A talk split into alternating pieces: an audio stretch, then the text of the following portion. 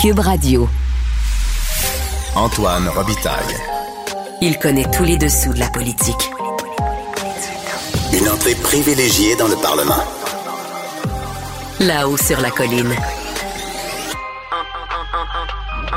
Antoine Robitaille. Bon jeudi à tous. Aujourd'hui à l'émission, on a les deux yeux dans la boule de cristal politique puisqu'on tente de voir ce que nous réserve l'année 2023 en politique québécoise et j'ai la chance de le faire avec mes collègues et néanmoins amis du bureau parlementaire Geneviève Lajoie et Rémi Nadeau.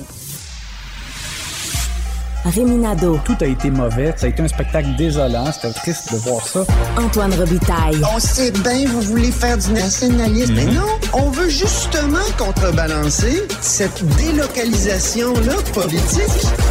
La rencontre. Un jour, on fera notre débat. Oui, oui, bien sûr. Métal sur métal. C'est le moment de vérité.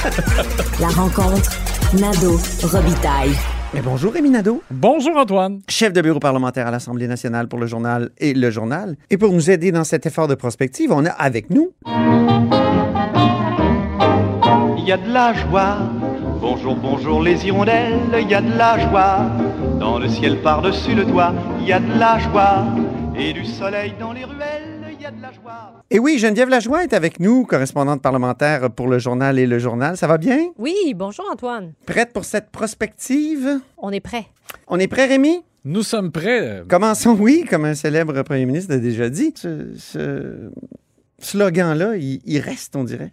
Oui, ben c'est en fait c'est trop, euh, En fait, c'est trop facile, slogan. c'est trop facile à utiliser ouais, dans l'usage quotidien. C'est- trop passe-partout. Moi, j'aime bien ça. Ça rappelle la mémoire à tout le monde que j'ai j'ai fait des grandes choses en politique. Bon, je réprime mon, mon charret intérieur. Commençons par le gouvernement. Et notre premier sujet, Geneviève, sera l'immigration. Ça a été un thème vraiment marquant de la campagne. On a beaucoup questionné M. Legault là-dessus, qui en avait même marre et qui, à un moment donné, voulait plus aborder le sujet tellement que c'était miné. Qu'est-ce qui va se passer en 2023 en en matière d'immigration? Ben, comme il l'a fait jusqu'à maintenant, j'ai l'impression qu'on va lier ça avec la survie du français. Donc, dès qu'on va parler d'immigration au gouvernement, on va parler aussi de la, quali- la, la santé du français au Québec. C'est des sujets si à moi. Maintenant, oui, au gouvernement. Quand il parle de langue, il parle d'immigration. Quand il parle d'immigration, il parle de langue. Oui, puis on en parlera certainement beaucoup parce qu'en 2023, on devra euh, refaire les consultations menant à, au- à fixer les nouveaux seuils d'immigration. hein. La, la nouvelle ministre Christine Fréchette qui euh, devra mener les consultations qui se, se termineront par finalement euh, de nouveaux seuils. Et le, le gouvernement a déjà laissé entendre que ces seuils pourraient être revus à la hausse si ceux qu'on reçoit actuellement sont euh, davantage francophones. Oui, C'était la condition. Rémi, c'est c'est un sujet qui est toujours miné pour M. Legault. Quand on a fait l'entrevue, justement, tous les trois, là, pendant la, à la, la fin de campagne, campagne, ouais. euh, M. Legault il a dit... euh, D'ailleurs, je pense que c'était l'amorce du texte. Je ne veux plus parler d'immigration, c'est trop délicat. Non, c'est ça, parce qu'on on lui demandait, mais il est où le monsieur Legault qui devait monter aux barricades, puis euh, re- revendiquer, puis demander plus de pouvoir? On l'avait pas entendu pendant la campagne, puis on se disait, coudon, euh, c'est plus ça la posture euh, du gouvernement caquiste.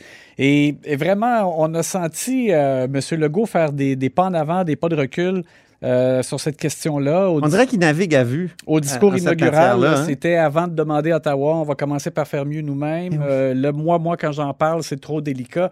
On a tellement l'impression que les caquistes gouvernent presque uniquement à coup de sondage que c'est comme si ils, ils ont su quelque chose dans la perception de la population des Québécois à l'égard de leur discours parce que il y a quelque chose là, et ça a changé et on Oui. ne sait pas trop pourquoi. Donc euh, c'est peut-être là et aussi bon, euh, Madame Fréchette, c'est sûr que là ça ne fait que quelques mois le nouveau gouvernement, mais on a l'impression qu'elle est capable davantage de s'exprimer sur cette question-là sans glisser sur des pleurs de banane, Ouais. contrairement à M. Legault. Par contre, Ou M. Boulet. Ou M. Boulay. Mais par contre, c'est sûr que euh, c'est pas elle ultimement la grande patronne, c'est-à-dire c'est M. Legault. Elle a besoin, je pense, que M. Legault envoie un signal plus clair sur qu'est-ce qu'ils veulent faire euh, pour qu'elle soit plus efficace aussi comme ministre. Alors, il va falloir qu'il euh, qu'il soit donc plus efficace, M. Legault, sur cette question-là. C'est une obligation parce que lui-même disait que c'était question pour la survie de, de notre nation. Donc, euh, c'est à suivre, mais on, on a senti comme un repositionnement. Euh, moi, on me dit que pour l'année en cours, on va pas augmenter le seuil, on va chercher à faire mieux dans le- le- la sélection pour qu'on ait davantage d'immigrants francophones. Et si vraiment on, on y arrive à 50 000, ben là, il serait peut-être ouvert euh, à augmenter par la suite, alors qu'auparavant, M. Legault disait que c'était suicidaire. Mais- On a parlé du sujet siamois, que, euh, donc euh, immigration et langue. Euh, Qu'est-ce qui va se passer en matière de langue? Ça va être une, une année, je pense, importante. Oui, on me dit que lorsque M. Legault a rencontré les nouveaux ministres pour euh, annoncer euh, quelles responsabilités ils allaient avoir, qu'il a passé beaucoup de temps euh, à parler à ceux qui, dont la mission touche la langue, donc Jean-François Roberge, Mathieu Lacombe. J'ai l'impression que ça va être un peu ultimement lié aussi. On parlait de langue immigration, langue culture, parce que M. Roberge lui-même a comme parlé d'un réveil national et il voulait en fait que les gens s'approprient dans le fond cette question-là en se demandant est-ce que je consomme des biens culturels québécois en français, par exemple la télévision, les gens sont davantage sur Netflix, la musique c'est Spotify beaucoup malheureusement. Les, euh, on a l'impression que le gouvernement prépare quelque chose pour inciter les gens à consommer davantage, mais quelle forme ça va prendre, on ne le sait pas. Mais euh, ce sera, je pense, intimement lié. J'ai l'impression qu'on va voir euh, messieurs Roberge et Lacombe, des ministres bleus, travailler ensemble en 2023. Geneviève, là-dessus, sur la langue? Justement, quand le ministre Roberge avait parlé de son réveil national, puis euh, de, de développer des contenus numériques davantage francophones, il avait même donné l'exemple de la série Casa de Papel. Ah. Il avait dit pourquoi, quand vous écoutez une série comme celle-là, qui est tournée en espagnol, les gens l'écoutent en anglais. Je veux dire, on devrait d'abord l'écouter en français. Mhm. De toute façon, si tu ne comprends pas l'espagnol, pourquoi, pourquoi ne pas l'écouter en français? Donc, il, il s'était aussi beaucoup tourné vers les jeunes parce que c'est les jeunes qui euh, sont davantage euh, sur Netflix, sur les contenus très euh, anglophones, hein, on ne se le cachera pas. Donc, je, je pense que ça va être beaucoup tourné, cet appel à, à la fréquentation davantage de contenus nu- euh, numériques francophones des jeunes. Ça va être, ça va être tourné vers les jeunes. On, on verra. Peut-être qu'on va retourner aux 27 propositions du Parti libéral du Québec, parce que la 27e, c'était encourager le développement de contenu numérique francophone et s'assurer d'une offre prépondérante d'œuvres en français sur les plateformes numériques telles que Net- Netflix et Spotify. Comme quoi, le Parti libéral et le français. Ça va très bien ensemble. Et Parlons, Pour oui. les contenus, euh, ju- juste rapidement, euh, ce que je trouve déplorable aussi, c'est ou malheureux, c'est qu'on dirait que les gens le savent pas. Que, si on prend par exemple la musique en ligne, ben c'est possible d'avoir Cube Musique. Puis là, c'est sûr qu'on a l'air de faire de l'autopromotion là, parce que ça fait partie de Québécois. Et je comprends que le gouvernement, lui, euh, bon, il y a une limite à ce qu'il appuie peut-être des entreprises privées, mais il faudrait que davantage de Québécois le sachent. On dirait que les, à un congrès caquiste, même quelqu'un s'est élevé pour dire il faudrait qu'il y ait un service de musique euh, en, en français euh, québécois. Ça euh, existe. Ben, ça existe. C'est ça. Puis il y en a beaucoup de choses sur Cube Musique. Parlons de santé maintenant, parce que, évidemment, ça va toujours mal en santé. Et comment ça pourrait aller mieux, Geneviève? Euh, Christian Dubé, le ministre de la Santé, on ne se le cachera pas, c'est le ministre à son zénith. Hein? Mhm. Monsieur Legault se plaît à répéter ad nauseam que on est tellement chanceux d'avoir Christian Dubé comme gestionnaire du réseau de la santé, mais, mais reste que ça peut, ça peut changer rapidement hein, parce que la pénurie de main-d'œuvre dans le réseau de la santé, c'est un problème chronique, visiblement. Oui. Et euh, il Qu'est-ce qu'il peut faire pour ça? Il peut pas cloner des infirmières, il peut pas en imprimer en 3D, je veux dire. euh, Non. Et puis, moins tu as des gens et moins tu es capable aussi d'opérer et donc euh, réduire les listes d'attente qui se sont euh, accumulées, qui ont, qui ont grossi pendant la pandémie. D- Donc, tout ça là, euh, risque de, de, de, de- d'être de plus en plus difficile pour Christian Dubé. Je vous rappelle qu'à l'époque, M. Dubé avait hésité à se représenter en politique. Euh, il savait que ça serait dur. il avait été convaincu par M. Legault de le faire. Il y a un gros, gros mandat qui s'en vient. Et puis même, il, y aura, il, il sera question aussi de mourir dans la dignité. hein. Euh, on, doit, on doit reparler de ce, de ce dossier-là. Est-ce que ça va être euh, étendu aux personnes avec des maladies euh, neurodégénératives? Euh, Tu donc- l'as eu. euh, Oui, merci. J'ai eu peur.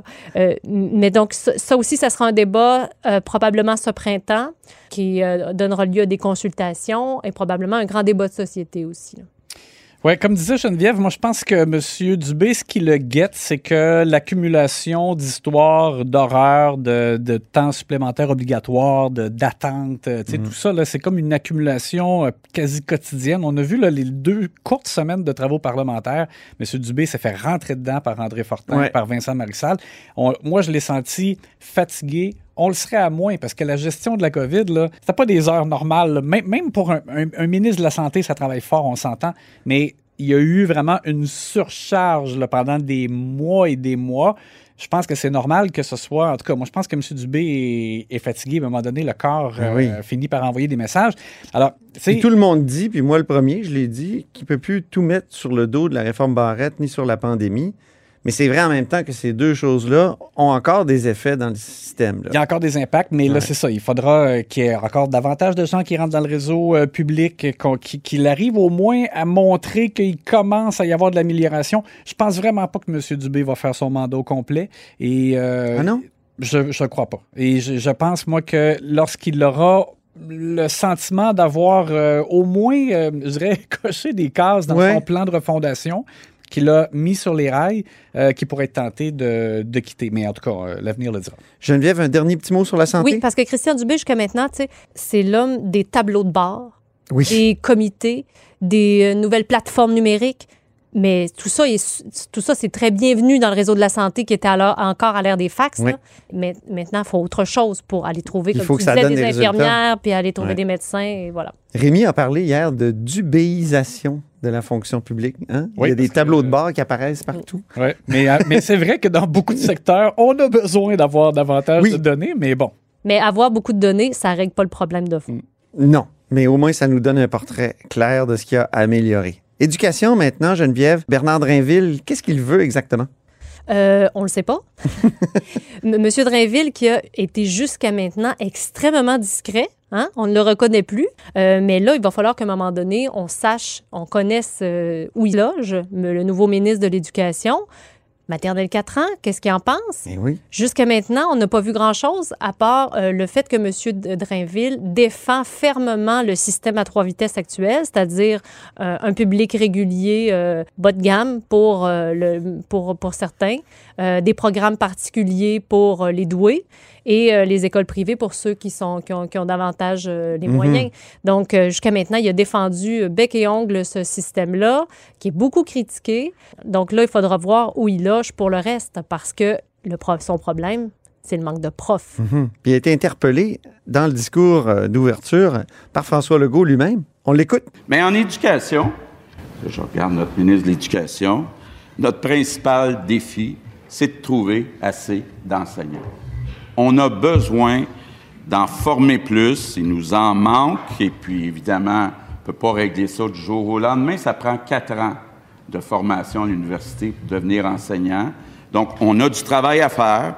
Il va falloir être créatif pour y arriver rapidement. Donc, il va falloir être créatif, nous dit le premier ministre. Oui, créatif, oui, mais je veux dire, euh, ça, ça, règle pas tout, ça a ses limites, la, créativité. Et puis des profs, ça, ça, se trouve pas n'importe où. Jusqu'à maintenant, M. Drainville a invité les universités à l'aider, à lui envoyer les, étudiants en essayant de, reporter les, exigences là, en matière de français pour les futurs profs. Pour le moment, ça n'avait pas fonctionné. Euh, les, universités ont, refusé. Donc là, j'ai hâte de, de- qu'il nous explique où il va trouver des nouveaux profs. Il y a une piste de solution possible euh, Oui, qui va passer par Sonia Lebel, parce que dans le cadre des négociations du secteur public, on en glissera un mot tout à l'heure, mais euh, on sait qu'ils ont manifesté une intention d'augmenter le salaire des éducatrices de garde dans les écoles, qui, elles, n'ont pas fait l'objet de rattrapage comme celles en garderie. Ah oui. Et ces personnes-là pourraient être utilisées pour donner un coup de main aux enseignants qui ont trop, par exemple, de cas euh, à problème dans une même classe et qui euh, ont besoin de paires de bras. Bon, alors on verra, il y a, une piste de, de possibilités là. Mais c'est sûr que moi, je pense qu'inévitablement, l'augmentation de salaire qui a été accordée aux enseignants dans le cadre de la dernière convention collective, ça peut attirer davantage de personnes vers la profession, mais ça va prendre du temps. Et là, en attendant, c'est là que M. Drainville euh, doit faire preuve de créativité, mais on ne sait pas que- quel lapin il peut sortir de son chapeau. Et, et parallèlement à ça, ben, on a vu aussi un peu quand même à quelques reprises là, quel genre de politicien il est. Des fois, ça me faisait penser à proche Jean-Marc Fournier par exemple, quand à la sortie euh, du rapport de la vérificatrice générale... Ceux qui connaissent pas Jean-Marc Fournier, comment tu définirais ça? Un, un Ah. politicien retard? Un patineur euh, incroyable là, qui fait en sorte de gagner beaucoup de temps et qui devient comme euh, imperméable aux questions des journalistes parce qu'il nous emmène dans tellement de, Oui. de chimères, on dirait qu'à un moment donné, nous-mêmes, on, on s'y retrouve plus. Mais euh, Avec un gruau de mots. parce que l'exemple Oui. de ça, c'était à la sortie du rapport de la vérificatrice générale qui nous apprenait que le ministère de l'Éducation porte portrait clair des Oui. retards qui ont été accumulés pendant la pandémie en termes d'apprentissage. Puis là, M. Drainville est, est accosté dans le corridor, puis pendant de longues minutes, en réaction à ça, il nous dit, là, il faut prendre le temps de s'arrêter et de réfléchir au fait qu'on a été l'endroit où les écoles ont été ouvertes le plus longtemps. Hein, il faut prendre le temps Ah oui. de réfléchir. Puis, écoute, le- les journalistes euh, fait taper du pied à côté pour poser des questions. Alors, c'est c'est le style de M. Drainville. euh, je pense qu'il va chercher à gagner du temps aussi, euh, vraiment au sens figuré, au sens propre. Énergie maintenant. Qu'est-ce qui va arriver avec le super ministre Fitzgibbon? Ben, on va parler, euh, comme il a déjà commencé euh, à en parler, de sobriété énergétique. Hein? C'est un, Oui. terme qui nous vient de l'Europe, notamment de Emmanuel Macron, le président français, euh, parce que là-bas, en Europe, ils ont vraiment des problèmes. de, ils n'en ont pas assez d'énergie hein, pour Non. chauffer tout l'hiver. là.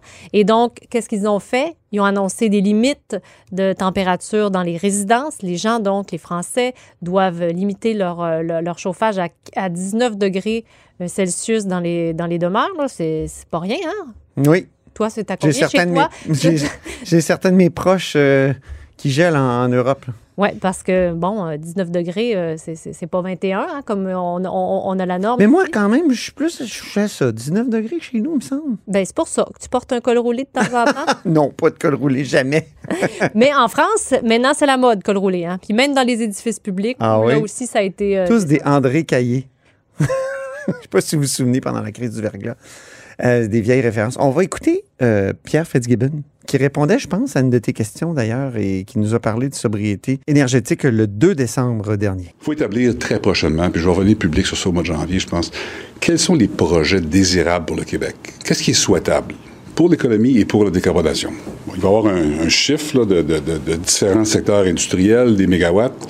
Ça, c'est le gouvernement doit décider ça. C'est nous qui, prenons les- les décisions, mais il faut les expliquer à la population. D'autre part, c'est quoi l'offre qu'on a? Il va probablement manquer. Il va sûrement manquer. Il faut travailler sur trouver des moyens additionnels de, d'avoir des énergies renouvelables. Il y a plusieurs moyens qui existent. Moi, je parle beaucoup de sobriété pour connaître un peu ce qui se passe dans le monde. Nous ne sommes pas sobres dans notre consommation. Je sais qu'il y a des gens qui questionnent ça, mais on peut changer peut-être la modulation de notre- comment on consomme l'électricité. Donc, on a découvert Pierre Fitzgibbon, le nouveau ministre de l'Énergie, un- ministre emballé par les nouvelles euh, possibilités vertes pour, pour les, une meilleure, de quoi être effica- emballé, parce pour une Québec- meilleure efficacité Il y a énergétique. des vraies occasions pour le Québec, là. Tout à fait. Il nous a parlé d'éolien dans le. Nord. Euh, il nous a parlé de réduire le chauffage, de, de chauffage dynamique, justement, de réduire son chauffage dans, dans la journée, de partir son lave-vaisselle à minuit. Il a vraiment l'air emballé par les solutions vertes. Lui qui, je vous rappelle, revient de la COP27. Hein? C'est la première fois qu'un ministre de l'Énergie se rendait à C'est vrai, il COP27. était allé. Oui.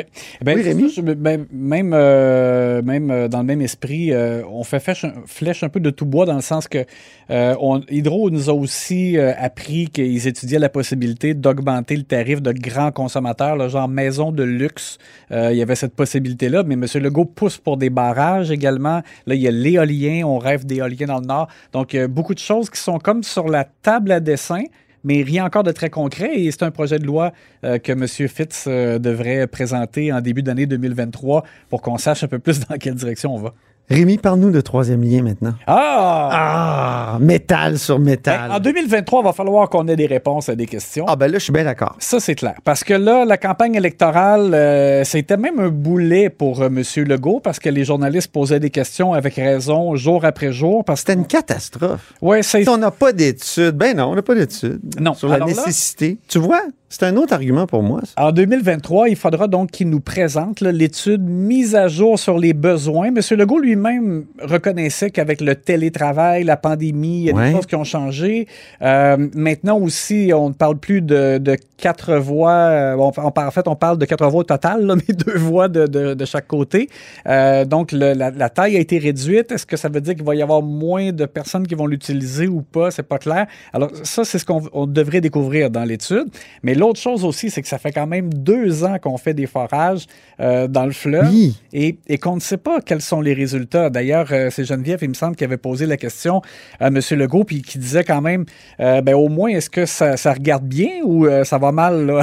est-ce qu'on peut se poser des questions? Puis il disait, oui, oui, ça, ça va. Mais bon, alors il faudra avoir des réponses. Même la sortie au nord, c'est pas clair parce qu'on nous parle du secteur sous Mende, là, euh, près de Fleur de Lys. mais- Transfert de ouais. mais bon, est-ce de- est-ce qu'il y a de la place? Euh, Qu'est-ce qui arrive? Comment on fait les bretelles? Bon. Aïe, aïe, aïe. Alors, euh, il faudra qu'on en sache plus. Parce, Oui, Geneviève. parce que la, la fameuse seule étude qui porte actuellement sur le troisième lien, euh, le, M. Legault l'a promis pour le début 2023.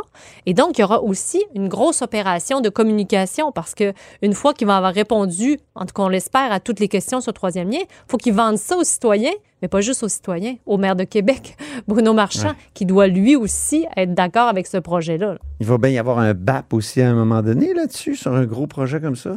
Oui, oui, bien sûr. Ça, ça, Hein? il ne fera pas, il pas Évidemment. faire l'économie. Ouais. Peut-être pas en 2023. Et puis, je vous rappelle qu'il y a une étude environnementale Oui. fédérale aussi qui doit débuter le troisième lien. C'est vrai. Donc, euh, ça aussi, peut-être qu'on entendra parler en 2023. Est-ce que ça ralentira aussi le troisième lien? On verra. On fait une petite pause, puis après ça, on parle des oppositions. Là-haut sur la colline. Ce que les ministres n'ont pas voulu dire, va vous le dire. Je suis toujours avec Geneviève Lajoie et Rémi Nadeau et on poursuit notre euh, effort de prospective. Mais maintenant, on tourne nos regards vers les oppositions. Geneviève, des séances de psychanalyse en vue, m'écris-tu? Oui. Euh, y- oui. Quelle séance? Pourquoi? La psychanalyse? Ben, on, on se souvient de l'automne catastrophique du Parti libéral du Québec. Départ de la chef, euh, psychodrame pour euh, la succession, le, le- le retour au bercail de la députée euh, Marie-Claude Nichols, qui n'a finalement, qui n'est jamais revenue au bercail, je vous rappelle. Donc là, c'est en 2023. Bon, il va falloir savoir le Parti libéral s'en va où? Qu'est-ce que le Parti libéral? Que reste-t-il du Parti libéral qui jadis était le Parti de l'économie? Euh, on aura certainement aussi euh, cette année euh, l'idée de les règles de la course à la chefferie, Mm. ce qui fera en sorte de nous nous poser la question est-ce que le chef intérimaire Marc Tanguay va se présenter à la chefferie ou non? Euh, Est-ce que Mme Nichols, on va réentendre parler de Mme a- qu'on avait en tout cas qu'on avait rarement entendu parler, hein oui. Ben, en tout cas, Ben, elle parlait de la crise du logement. Elle Oui, a oui, assez efficace Tout là-dessus. ouais. Mais on en a parlé énormément là et on risque d'en reparler parce que elle, elle attend un nouveau chef, elle, avant de décider si elle va revenir au Parti libéral. Hmm. Donc, on réentendra parler de tout ça, qui va se présenter dans la course à la chefferie. Et euh, bon, pour les solidaires, c'est un peu différent. Hmm? euh, parce Les que QSistes, les comme je préfère les dire. QSistes, parce que M. Nadeau-Dubois a déjà annoncé son intention de rester co-porte-parole de Québec solidaire. Je vous rappelle qu'à Québec solidaire, il y a deux co-porte-paroles. Une femme, un homme. C'est très genré. Hein? Ben, euh, C'est pas tellement fluide comme C'est pas tellement solidaire. Ouais, c'est Jusqu'à maintenant, ça fonctionnait comme ça, mais pour, euh, pour ce faire, M. Nadeau-Dubois ne peut pas juste rêver de ça. Il va y avoir un congrès à l'automne prochain des, Oui. des solidaires, et puis à ce moment-là, il y aura un vote là-dessus. Et euh, Manon Massé a déjà dit, elle, qu'elle était en réflexion. Elle n'a pas dit qu'elle voulait continuer. Et Qui pourrait-on voir remplacer Manon Massé comme co-porte-parole? Est-ce qu'on a des idées, Rémi? Ben, en fait, euh, peut-être que ça pourrait tenter des gens qui sont pas des députés présentement, mais qui, euh, Ouais. qui sont des militants euh, Qui aspirent euh, à? et qui participent beaucoup, par exemple, aux événements militants, tout ça. Euh, c'est pas impossible, on verra euh, Ou une Christine Labrie? éventuellement. Mais, Hmm? mais tu sais, on se souvient quand même que Amir... Ruba, oui. Oui, Ruba Gazal, oui, effectivement. Mais on se souvient qu'Amir Kadir, quand il était là, et même quand il est parti d'ailleurs, il a toujours dit que les solidaires ne devaient pas être en politique euh, pour longtemps, ne devaient pas faire carrière en politique. Ah bon? Hein, il voulait pas que, par exemple, lui, il voulait pas faire trop de mandats. Quand il est parti, il est retourné euh, à la médecine et puis bon, il disait qu'il fallait pas euh, devenir un politicien de carrière. Mais euh, bon, Manon Massé, ça fait quand même un moment qu'elle est là. Euh, Oui. euh, Gabriel Nadeau-Dubois, tranquillement, euh, après ce mandat-là, ça va faire quand même quelques années. Euh, donc, on verra si euh, eux on, seront des politiciens de carrière, finalement, ou pas. Mm. Euh, mais on n'est jamais aussi à l'abri, euh, dans un congrès de Québec solidaire, euh, de comités. D'une fronde? D'une fronde. de- De quelques comités trans partisans, trans, non, j'a- j'allais chercher. je- je- je- décolonial, Le, le- voilà le, le- mot que le- je le petit risque chez Québec solidaire, c'est qu'on sent une opération un peu de recentrage. Ça a commencé durant la campagne électorale.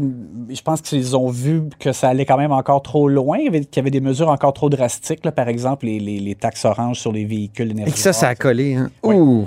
Mais, euh, mais en même temps, c'est que bon, le danger, c'est qu'en recentrant trop, euh, ben, que ça déplaise à une frange de la base et que là, il y ait, euh, il y ait des frictions. Là. Parce Moi, que- je ne serais pas surpris. Là, Parce que quand on va à un congrès de Québec solidaire, là, on comprend que les membres, les militants solidaires, là, ils sont beaucoup plus à gauche, en fait, que le parti. En, tout cas, Ah en ce moment, vraiment. là, vraiment. Mais c'est quand même Toujours. eux Moi, j'ai décident. découvert les débuts là, de 2006. Que, tu sais, ils se plaignaient, là, qu'Amir Kadir puis euh, Françoise David étaient trop au centre. Tout à fait. Donc, donc c'est quand même eux qui décideront au prochain congrès des orientations. Il ne faut pas oublier Ouais. ça. Là. Ça, C'est parce ça. que là, dans le fond, il- le parti se retrouve toujours un peu à la croisée des chemins, c'est-à-dire s'il veut obtenir une croissance, euh, il doit faire un peu différemment, sinon le plafond vient vite. Et euh, je pense qu'on constate un peu la raison pour laquelle QS stagne un peu. Mhm. On a eu quand même un pourcentage, 1 de moins en suffrage qu'à Malgré le élection. recentrage. Donc, Ouais. la Ouais, question est, est-ce que est-ce que c'est une bonne idée, finalement, perdu de se 16 000 recentrer? votes. Oui, c'est ça. Hey, le Parti québécois, Ben, le Parti québécois, trois mots, trois mots pour trois députés? Mousquetaire, Trois amigos, le film? C'est ça. Euh, ben, les- on, va- on va inévitablement reparler de monarchie, ne serait-ce que, que soubresaut de monarchie à la, à la rentrée parlementaire le Ah oui? 31 janvier. Ah oui. Ben, les trois mousquetaires vont finalement entrer à l'Assemblée Ah nationale. ben Ouais, oui, ben, c'est vrai. PSPP aura un moment de gloire parce que ce sera le seul élu De l'histoire? de l'histoire à entrer sans avoir prêté serment jamais euh, à Incroyable. la reine ou au roi. Donc, euh, Mais après ça, il faut qu'ils fassent Ben, parler voilà. d'eux. Euh, exactement. Donc, après là, la monarchie, hein, qui, qui, qui leur a bien servi, ben, il faut un nouveau cheval de bataille pour le Parti québécois et PSPP. Là. Pas de psychodrame, donc, comme chez QS, comme surtout au Parti libéral, mais Je pense que quand même Paul un effort pour euh, aller chercher de la lumière des projecteurs. Oui, mais je pense que Paul Saint-Pierre Palmondon est en- bien en selle au Parti québécois, ce qui est rare pour un chef. Là. Je le vois mal. euh, en La blague moment, de. François Legault, hein? C'était drôle à la fin de session. Il, a dit, il, met- il tient vraiment bien son gros caucus. Mais je, mais je l'imagine mal perdre un vote de confiance au Parti québécois en ce moment, Ben avec non. la campagne qu'il a fait euh, et la tendance à la hausse qu'il a. Là, euh, Au contraire. c'est ça, ouais, lui. PSPP est en montée. Bon, l'autre chose, c'est que euh, le Parti québécois, quand même, a un, a un peu un beau rôle dans le sens qu'ils sont là pour pousser les caquistes à aller plus loin sur la question du nationalisme ou, par Ouais. exemple, de- d'aller chercher des pouvoirs ou d'aller chercher plus pour le Québec. Donc, ils sont, sont comme des agitateurs de, de bonne conscience nationaliste, là, tu sais.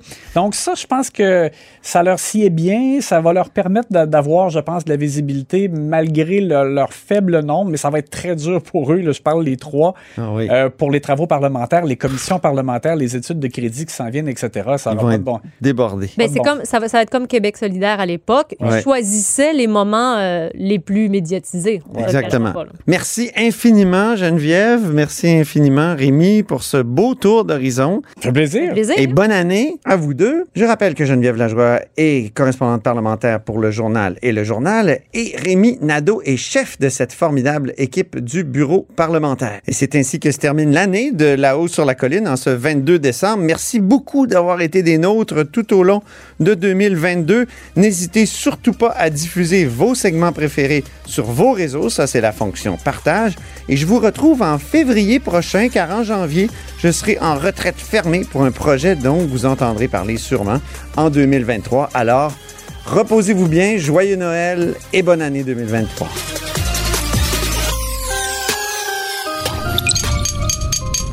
Cube Radio.